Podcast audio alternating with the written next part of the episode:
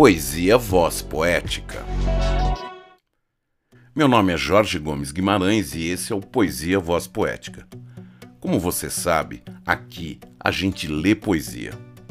Hoje eu vou inaugurar uma nova etapa. Vou ler poemas outros que não meus.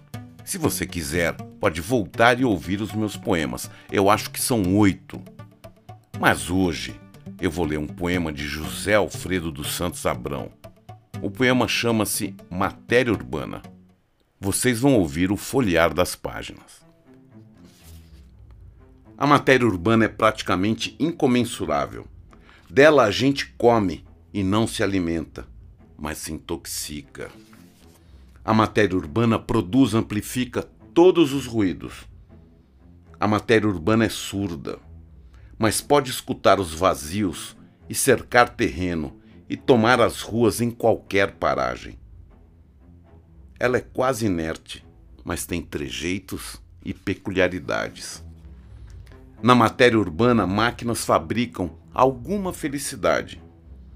Garagens guardam o extravio urbano como engrenagem e sobras industriais para se armar todo tipo de gambiarra. A matéria urbana tem sortimentos de carne e cerveja. E faz da noite um estranho consolo em sua perdição.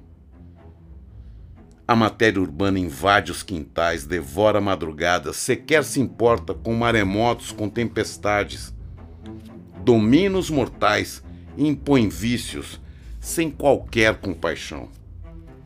Os contraventores, os artistas de circo, alienados ou não, tanto faz a pessoa, todos são vítimas e são indiferentes.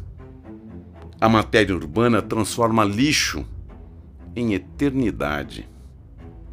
Em todo estado, sua matéria tem uma única utopia: renascer num corpo orgânico de possibilidades. Corpo orgânico entre inumeráveis possibilidades.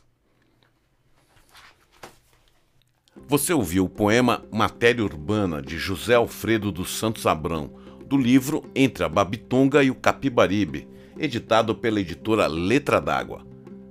Esse é o podcast Poesia Voz Poética. Meu nome é Jorge Gomes Guimarães. Até a próxima.